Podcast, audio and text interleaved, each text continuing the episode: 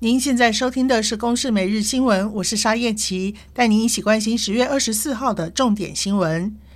依照日本现行的防疫规定，入境者需要打满三剂 WHO 紧急使用清单的疫苗，或是提供出境前七十二小时 PCR 检测阴性报告。由于高端疫苗没有被列入核准疫苗，高端公司昨天宣布，这个星期五开始到今年底，提供接种高端新冠疫苗的民众到日本前 PCR 检测。民众可以持证明文件到全台湾二十六家医疗院所检测。卫福部食药署昨天核准 BNT 莫德纳的 COVID-19 次世代 BA. 点四 BA. 点五双价疫苗 EUA，将核准专案输入，适用于十二岁以上青少年以及成人，作为追加剂接种，间隔至少三个月施打。卫福部传染病防治咨询会预防接种组 ACIP 会在今天召开会议，也会请厂商送货。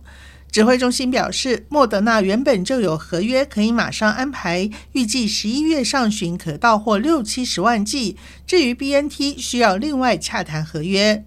指挥官王必胜说：“十月上旬应该有机会可以到货啊，对，没有错。刚刚联络是这样，那个是那个机关署跟我，因为 EUA 过了，我请他们安排进货，他们去联络跟我回报，大概大致上是这样子的。”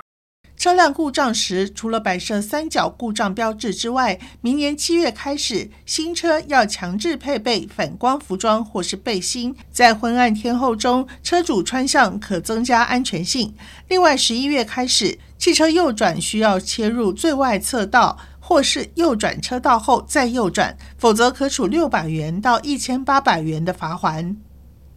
中国民航局昨天宣布，三十号开始执行的二零二二、二零二三年冬春航季航班计划将倍增国际航班量。另外，中国三十三个航点和桃园等四个台湾航点间，每周将安排六百七十六班客货航班。陆委会回应，陆方调整冬春季航班规划，并没有涉及两岸协商。目前陆方对于两岸现行航点的航班数仍然有限制，可见实际执行仍有疫情考量。以上由公视新闻制作，谢谢收听。